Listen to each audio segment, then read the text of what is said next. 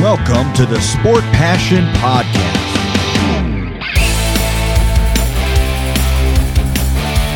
And here is your host, Lars Marendorf.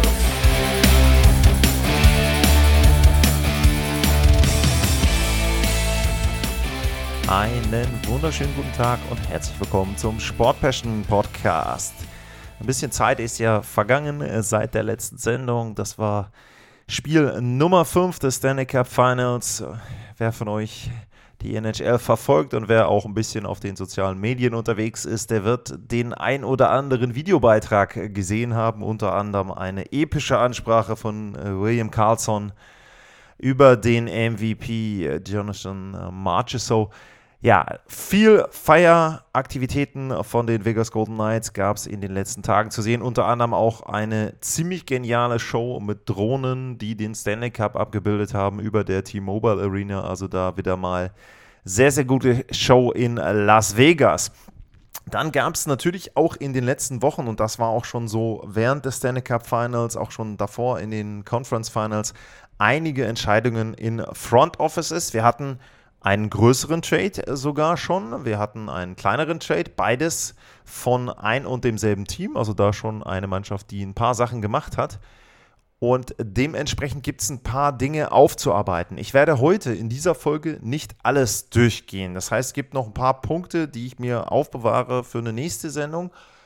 Und wenn ich etwas vergessen habe und ich habe die Befürchtung, dass ich das in der nächsten Sendung nicht anspreche, dann natürlich wie immer at lars-mar info at sportpassion.de. Das sind die beiden Adressen, wo ihr mir Hinweise geben könnt. Das also eine etwas längere Willkommensnachricht und Einleitung. Und wir beginnen nochmal in Toronto. Nochmal heißt, ich weiß gar nicht, ob ich das in einer der vorherigen Sendungen erwähnt habe. Es gab eine fast schon legendäre Pressekonferenz von Brandon Shanahan, in der er, ja, wenn ich es positiv ausdrücke, begründet hat, warum sich die Toronto Maple Leafs von Kyle Dubas getrennt haben und dementsprechend auf Suche nach einem neuen General Manager sind. Wenn ich es negativ ausdrücken würde, würde ich sagen, er hat dem alten General Manager möglichst viel Dreck hinterhergeworfen um die Entscheidung, dass man ihn mit ihm nicht verlängern wollte, zu begründen. Also eine etwas ja, komische Pressekonferenz, bei der er so ein paar Details auch von der Kommunikation mit Kyle Dubas an die Öffentlichkeit gebracht hat. Das war alles skizziert, also wer da jetzt drüber nachdenkt und sagt, naja, also es ist ihm vielleicht irgendwas rausgerückt, nee, nee. Also das war schon wirklich die Begründung dafür, was er machen wollte, ist aus Sicht von Brandon Shanahan vielleicht auch verständlich, denn der muss sich wahrscheinlich jetzt auch sehr, sehr sicher sein, was er für Entscheidungen trifft, denn er ist derjenige, der, glaube ich, als nächster in Frage gestellt wird, wenn es bei den Toronto Maple Leafs nicht zeitnah zu einer positiveren Entwicklung kommt, als wir in dieser Saison gesehen haben. Denn Brent Shanahan ist derjenige, der Karl Dubas als General Manager geholt hat. Er ist derjenige, der insgesamt dann verantwortlich ist, auch für den sportlichen Bereich. Er hat Dubas teilweise freie Hand gelassen, allerdings, wie man auch so gehört hat, zwischen den Zeilen auch bei anderen äh, Stimmen, die dann da danach sich gemeldet haben, war es nicht immer so, dass Dubas komplett äh, frei entscheiden konnte. Er hatte mehrere Trades oder Aktionen wohl geplant, die dann eben von oben nicht abgenickt wurden und ja, sei es drum. Also ich fand das ein bisschen befremdlich, diese Pressekonferenz. Man kann sich trennen, man kann sagen, ähm, dass einem einfach das, oder man kann einfach auch das Ganze sauber machen, ohne Details bekannt zu geben. Das wäre für mich eher wünschenswert gewesen. Aber wie gesagt, vielleicht war es auch so, dass Brandon Shanahan da etwas begründen musste nach oben hin. Also, die Toronto Maple Leafs auf der Suche nach einem General Manager. Und bei den Maple Leafs ist klar gewesen, das ist kein Team im Rebuild, das ist keine Mannschaft, wo du jetzt irgendwie jemanden komplett neuen holen willst, sondern die brauchen jemanden, der sich auskennt in der NHL, der ja weiß, was in Toronto für einen Druck herrscht und der auch weiß, wie vielleicht auch der kanadische Markt äh, funktioniert. Und Glück äh, für die Toronto Maple Leafs, dass direkt kurze Zeit vorher ein General Manager frei geworden ist. Denn Brad Treliving, der ehemalige General Manager der Calgary Flames, der wurde freigestellt und äh, der wurde eben nicht mehr ähm, verlängert. Und tja, da ist es so, dass natürlich dann jemand da war, der sich auskennt in der NHL. Von 2014 bis 2023 war er General Manager in Calgary. Er kennt den kanadischen Markt. Und dementsprechend ist es so gewesen, dass die Toronto Maple Leafs gesagt haben, ja, der hat Erfahrung, der passt in unser Anforderungsprofil und wir nehmen ihn und ja, haben damit unseren neuen General Manager gefunden. Ähm, ich muss halt sagen, aus Sicht der Maple Leafs teilweise verständlich. Klar, du brauchst jemanden, der wirklich eben in der NHL drin ist. Du brauchst nicht jemanden, der jetzt großartig, äh, sage ich jetzt mal, neu seine, seine Kontakte knüpfen muss, der vielleicht sich ein bisschen etablieren muss, der vielleicht ähm, neue Ideen reinbringt, sondern du brauchst eben einen klassischen General Manager, der sich auskennt. Die Frage ist halt, Brad Living ist ja aus irgendeinem Grund auch in Calgary gegangen worden und dementsprechend wäre ich vorsichtig, wenn ich da direkt jemanden hole, der vorher woanders entlassen wurde. Es war ja jetzt auch nicht so, dass man sagen konnte, naja, der hat jetzt nach zwei Stanley Cups und drei Finalteilnahmen übertrieben gesagt, da gesagt, okay, meine Arbeit hier ist beendet, sondern es war so, die Calgary Flames hatten eine enttäuschende Saison, sicherlich aus verschiedenen Gründen, die auch nicht alle von Brad Living zu verantworten sind, aber ja, für mich nicht unbedingt hundertprozentig die überzeugende Lösung. Allerdings ihr merkt schon, ich versuche heute auch oft beide Seiten zu betrachten. Verständlich natürlich auch, äh, die Maple Leafs brauchten jemanden, der sich auskennt und die Maple Leafs mussten auch schnell handeln und das haben sie gemacht. Sie haben jemanden gefunden, der auf dem Markt war. Ich wüsste jetzt auch nicht spontan, wer jetzt der bessere Kandidat gewesen wäre von denen, die auf dem Markt sind. Dementsprechend ähm, denke ich, ein guter Kompromiss insgesamt für die Toronto Maple Leafs, aber wie gesagt, mit gewissen Risiken natürlich auch verbunden. Ergänzend dazu, um, ähm, Shane Doan ist noch als, äh, was ist er? Ähm, Assistant to the, ne, Special Advisor to the GM, also als Ratgeber für den General Manager. Ähm, der kommt aus Arizona und das wiederum ist natürlich interessant von der Location her, denn die Toronto Maple Leafs haben mehrere große Baustellen, die sie angehen müssen. Zum Beispiel William Nylanders neuer Vertrag, aber eben auch vor allem für den nächsten Sommer der neue Vertrag von Austin Matthews. Und Austin Matthews kommt ja bekanntlich aus Arizona und dementsprechend ist natürlich es wirklich, wirklich gut, dass man eine Legende aus Arizona geholt hat und eben damit versucht, vielleicht so ein bisschen auch da ja, familiäre, in Anführungsstrichen, Gefühle, heimatliche Gefühle herzustellen bei Austin Matthews. Ähm, kann funktionieren, werden wir sehen, ob das in der Form irgendetwas bringt für die Toronto Maple Leafs, sodass der Vertrag dann eben von Austin Matthews verlängert wird. Ähm, was ich gehört habe im Moment ist, dass die Toronto Maple Leafs anscheinend weiterhin äh, mit Sheldon Keefe arbeiten wollen, anscheinend weiterhin die Core 4 zusammenlassen wollen. Ähm, tja, hinterher im nächsten Jahr sind wir alle schlauer in der nächsten Offseason. Ich kann nur sagen, dass ich es. Ich kann es wieder auf einer Seite nachvollziehen, ist ein neuer General Manager, will sich vielleicht erstmal den Coach angucken, will sich das Team angucken, will sehen, ähm, was aus seiner Sicht damit möglich ist, ob es vielleicht andere Dinge gibt, die man verändern kann. Auf der anderen Seite, sie haben jetzt seit einigen Jahren denselben Kern und sie haben im Grunde alles verändert außer diesem Kern und das Resultat war eine einzige Playoff-Serie. Äh, Im Grunde vier Siege statt manchmal drei oder zwei. Äh, nicht vier Siege, fünf Siege in den Playoffs statt manchmal drei oder zwei. Also ob das jetzt so die große Verbesserung war diese Saison. Nur gut, lassen wir es dahingestellt. Toronto hat viel gemacht im Front Office. Und der ehemalige General Manager der Toronto Maple Leafs, der hatte gesagt, naja, also eigentlich, wenn ich jetzt in Toronto keinen Job kriege, dann möchte ich erstmal mit meiner Familie Zeit verbringen und möchte mich nicht unbedingt direkt wieder irgendwo hineinstürzen. Das war die Aussage von Karl Dubas, aber das war die Aussage von Karl Dubas, ich glaube, vor dieser legendären Pressekonferenz von Brenton Shanahan. Und nachdem Karl Dubas quasi unter den Bus geworfen wurde, hat er sich gesagt, na gut, also sorry, aber ähm, wenn ihr mich auf diese Art und Weise loswerden wollt, dann gucke ich vielleicht doch mal. Und da gab es einen Verein, eine Franchise, die händeringend nach einem General Manager gesucht hat. Und das waren die Pittsburgh Penguins. Keine Frage, Ron Hextall, absolut nachvollziehbare Entscheidung, dass der dort gehen musste, hat ganz, ganz schlechte Entscheidungen getroffen in den letzten Monaten und im Prinzip eine ganz komische Ära da auch von ihm zusammen mit Brian Burke. Und dann haben die Pittsburgh Penguins ganz, ganz stark gebaggert an Kyle Dubas, haben ihm, glaube ich, ziemlich viele Freiheiten versprochen und auch ziemlich viele Dinge versprochen, die er dort machen darf. Und dann hat Kyle Dubas gesagt, ach komm, Pittsburgh ist ein interessantes Team. Wir haben da einen Superstar mit Sidney Crosby und auch einen Evgeny Malkin, die noch vielleicht eine Chance haben auf den Titel. Und dementsprechend hat Dubas dann gesagt, ja, ich nehme das Angebot an. Ich werde President of Hockey Operations. Also das heißt, er ist nicht General Manager, sondern eine Stufe drüber. Im Prinzip ist er dann, würde ich jetzt mal so grob sagen, das, was Brandon Shanahan in Toronto ist. Da gibt es ja immer Nuancen, wie jetzt diverse Franchises diese Positionen auslegen. Und ähm, ja, Dubas ist auf der Suche nach einem General Manager und er bekommt auf jeden Fall bekannte Unterstützung. Er bekommt nämlich noch Jason Spetzer mit dazu, der Assistant GM wird, also dann dem zukünftigen General Manager helfen wird. Auch eine Rolle, die ganz interessant ist, dass man erstmal den Assistant General Manager holt und dann den General Manager. Aber gut.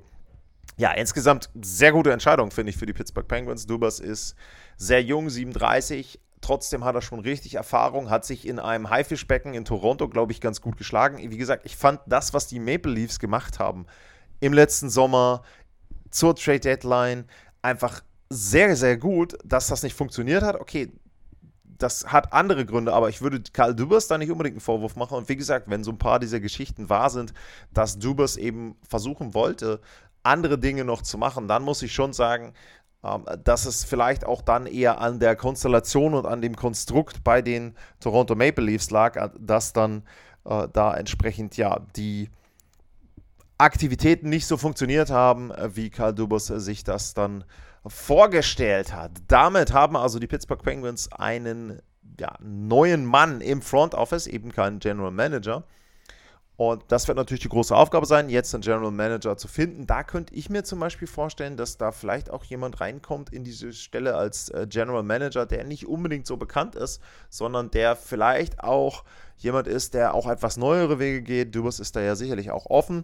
Äh, die Penguins werden sicherlich alles versuchen, eine Konkurrenz-titelfähige Truppe hinzustellen in diesem Jahr. Also das wird, glaube ich, das Hauptaugenmerk sein, dass Kerl Dubas da ähm, auf das Kadubus dann achten wird. Also wird auch sehr, sehr interessant und natürlich hast du sofort mit dem ganzen Konstrukt Dubas, Shanahan, Pittsburgh Penguins, Toronto Maple Leafs eine wunderbare Rivalität. Noch nicht auf dem Eis, aber schauen wir mal, vielleicht entwickelt sich das ja auch. Also es wäre ja auch eine schöne Serie, wenn man die dann irgendwann in der zweiten, vielleicht sogar dritten Runde, sowas gibt's, liebe Maple Leafs-Fans, dann entsprechend in den Playoffs hätte.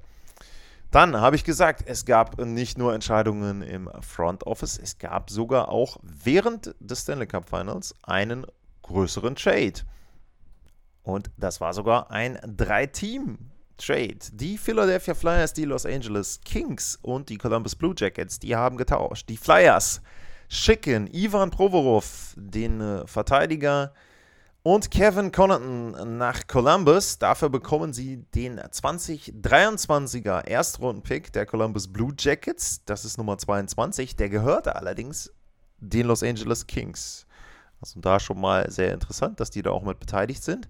Und einen Conditional Second Round Pick bekommen sie 2024 oder 2025, die Philadelphia Flyers. Die Los Angeles Kings, die äh, bekommen Helge Granz und geben dafür ab einen 2024 Zweitrunden-Pick und Cal Peterson und Sean Walker. So, also wir nehmen mal die Bestandteile auseinander. Ivan Provorov geht zu den Columbus Blue Jackets. 30% des Gehaltes von Provorov bleiben bei den Los Angeles Kings. Ähm, dann gucken wir mal, was dabei rauskommt. Für die Columbus Blue Jackets ergibt sich damit beim Gehalt, waren wir in den Provorov, 4,725 Millionen, also etwas unter 5 Millionen an Gehalt. Warum haben die Columbus Blue Jackets diesen Trade gemacht? Ganz klar, sie haben Verteidiger gesucht. Sie hatten extreme Probleme im letzten Jahr in der Verteidigung. Zach war lange verletzt. Die Verteidigung insgesamt war kaum konkurrenzfähig. Und sie haben sich mit Provorov jemanden geholt, der noch vergleichsweise jung ist, 26 Jahre alt, der dann eben auch noch diese und nächste Saison Vertrag hat, zwei Jahre unter 5 Millionen, ist okay. Er ist jemand, der kann im ersten oder zweiten Verteidigerpaar spielen, wird nicht mit Zach Wierenski zusammenspielen, weil sie beide ähm, auf der linken Seite spielen. Aber auf jeden Fall jemand, der ja, das äh, Spiel der Columbus Blue Jackets nach vorne bringt und ihnen in der Defensive etwas mehr Tiefe gibt. Also sportlich gesehen sicherlich ein positiver Trade und etwas, was sie machen können. Sie haben einen Erstrunden-Pick benutzt, den sie von den Kings damals bekommen haben, ähm, im Trade für, Moment mal, das war äh, für Kopisalo und dann entsprechend für Gavrikov. Da kommen wir auch noch gleich zu, zu Wladislav Gavrikov. Ja, also guter Trade in dem Sinne für die Columbus Blue Jackets auf sportlicher Ebene. Auf nicht sportlicher Ebene brauchen wir uns über Ivan Provorov nicht unterhalten. Hat in der Pride Night das Pride Jersey nicht tragen wollen für die Philadelphia Flyers. Situation, die insgesamt äh, mittlerweile ein bisschen eskaliert. Wenn ich es richtig mitbekommen habe, hat Gary Batman gesagt, es wird keine Pride Jerseys geben, es wird keine Pride Nights geben in der NHL. Heißt also auf Deutsch, wir haben keine Lust, uns mit dem Problem auseinanderzusetzen. Der einfache Weg für uns ist, das Problem erstmal auszusitzen und gar nichts zu machen. Hockey ist for everyone. Ich lasse das einfach mal so stehen, was die NHL da an Entscheidung hat.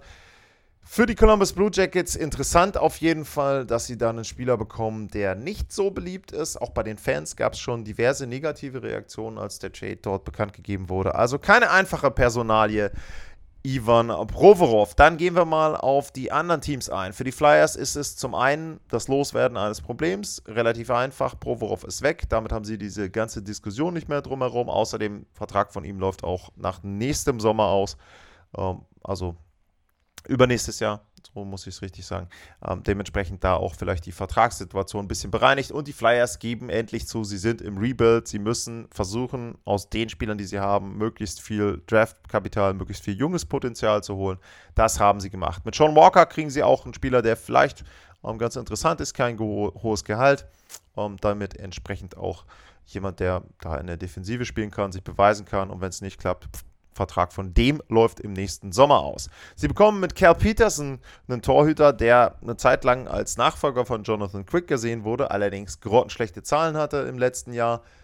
5 Millionen als Vertrag ist nochmal eine gewisse Sicherheit. Ähm, Gehalt ist sicherlich hoch, aber dafür haben sie sich das auch bezahlen lassen. Er ist jemand, der spielen könnte, vielleicht auch jemand ist, der Change of Scenery braucht, einfach mal einen Tapetenwechsel und dann vielleicht bessere Leistungen abliefert. Kann funktionieren, kann auch jemand sein, so ein bisschen als Sicherheit, falls Carter Hart dann doch getauscht wird. Also für die Philadelphia Flyers finde ich den Deal insgesamt okay, bekommen ja da auch entsprechend Draft-Kapital und ein paar andere Dinge noch mit dazu. Und für die Los Angeles Kings abschließend gesagt, die werden einen Problemvertrag los. Cal Peterson nehmen ein bisschen Gehalt auf von ähm, Provorov. Okay, das mag sein, das sind 2 Millionen, aber trotzdem insgesamt ohne Walker, ohne Peterson haben sie sich knappe 5 Millionen ungefähr freigeschaufelt. Und, das nehme ich jetzt mal vorweg, diese 5 Millionen unter anderem nutzen sie, um Wladislav Gavrikov einen neuen Vertrag zu geben über 5,875 Millionen für zwei Jahre. Gavrikov war derjenige, der unter anderem mit Corpisalo zusammen von den Columbus Blue Jackets kam. Dementsprechend auch das jetzt cleverer Move da von den Los Angeles Kings und da eben entsprechend die Möglichkeit, Salary Cap zu bekommen und dann einen neuen Vertrag zu machen. Gavrikov passt auch ganz gut rein. Linker Verteidiger ist auch ähm, gut dann in der Verteidigerpaarung der Los Angeles Kings aufgehoben. Also auch da finde ich für die Kings ein guter Trade. Ich würde sagen, wenn ich jetzt irgendwie Noten vergeben müsste, würde ich sagen, eine 2 für die Flyers, 2 für die Kings und eher eine 3, 3 minus ähm, für die Columbus Blue Jackets, einfach aufgrund der Personalie. Sportlich gesehen, wie gesagt, ist Provorov da jemand, der gut reinpasst. Wir bleiben kurz bei den Blue Jackets und gehen dann auf den zweiten Trade. Und die haben nämlich versucht, nicht nur sich auf der einen Seite der Verteidigung links zu verbessern, sondern auch auf der anderen Seite. Sie haben sich einen zweiten Verteidiger geholt und zwar haben sie sich Damon Severson geholt von den New Jersey Devils.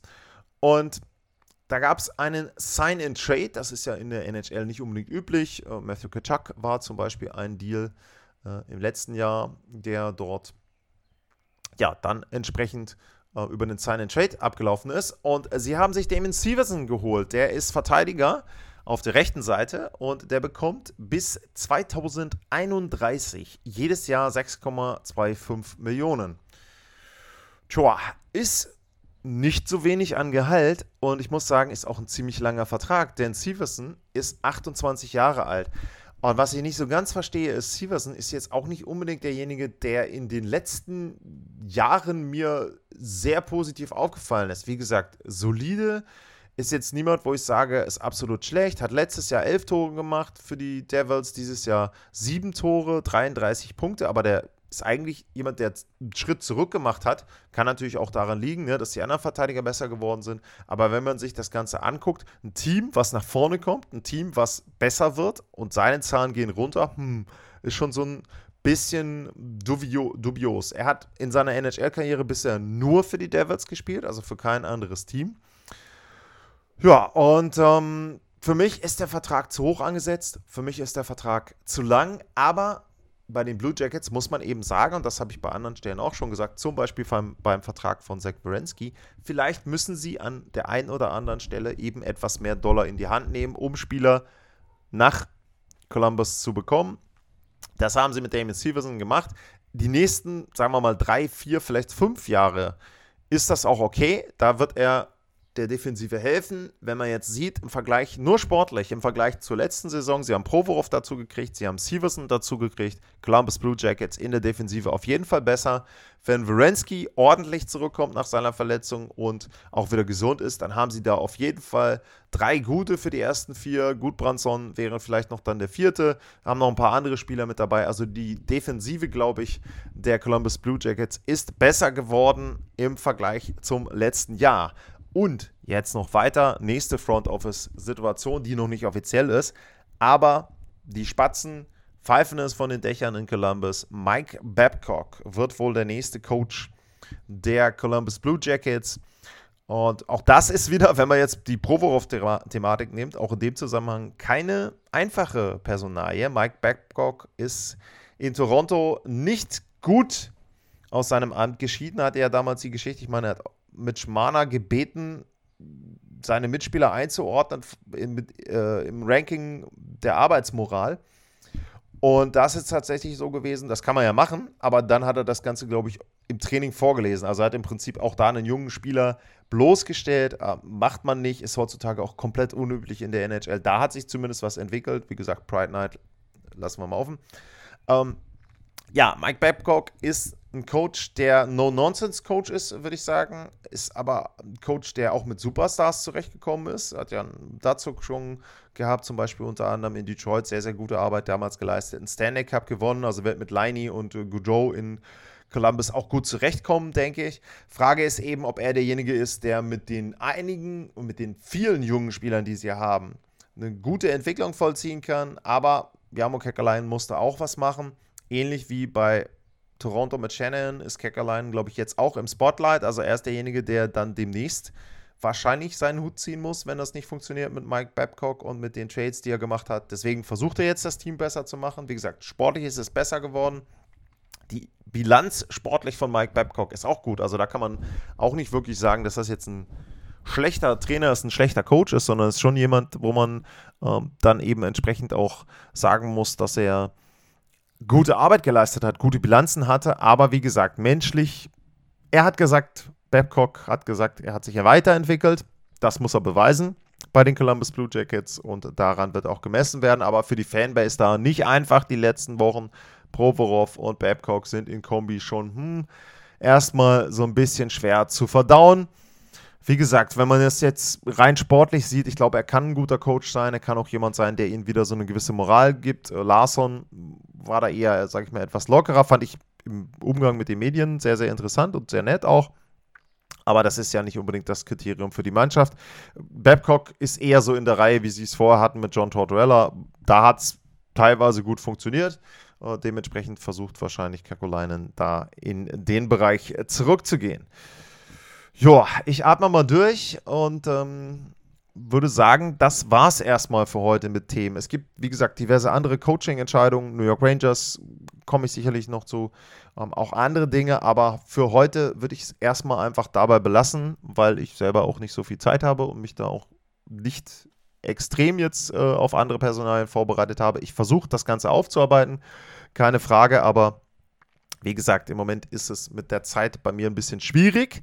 Was ich sagen kann ist, äh, es wird auf jeden Fall was geben zum NHL Draft. Warum? Weil ich zumindest die erste Runde des NHL Drafts kommentieren darf für die Kollegen von MySports aus der Schweiz und dementsprechend muss ich mich da natürlich vorbereiten. Was heißt muss, also darf. Es macht ja immer sehr, sehr viel Spaß und natürlich werdet ihr dann auch davon profitieren, dass ich das zum einen selber erleben darf. Ich hoffe auf interessante Picks, ich hoffe auf einige Trades dann auch rund um den Draft und Dementsprechend die Sendung wird es auf jeden Fall geben und ansonsten versuche ich dann auch die Front Office Entscheidungen nachzuholen. Und dann gibt es noch eine Bitte, wenn ihr Wünsche und Ideen habt für die Offseason, dann sehr, sehr gerne raus damit. Ähm, ich weiß, äh, Julian hatte den Wunsch, dass ich nochmal eine Bilanz ziehe. Ich, wie gesagt, ich versuche es zu machen, ähm, dass ich da einfach so ein bisschen gucke, was habe ich vor der Saison getippt, in der Saisonvorschau, wie hat sich das Team entwickelt, wo liegen die Gründe, muss ich gucken.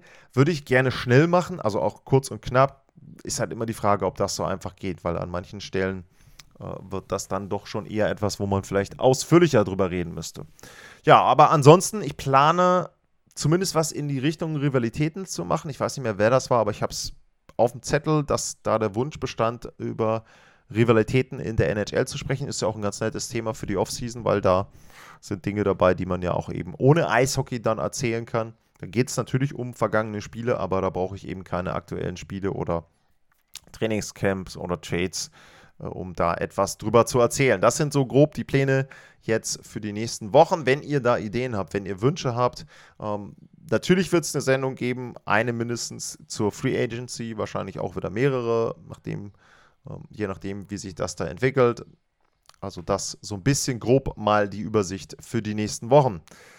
Ja, ansonsten sage ich für heute und für diesen Moment vielen Dank fürs Zuhören, bleibt gesund und tschüss.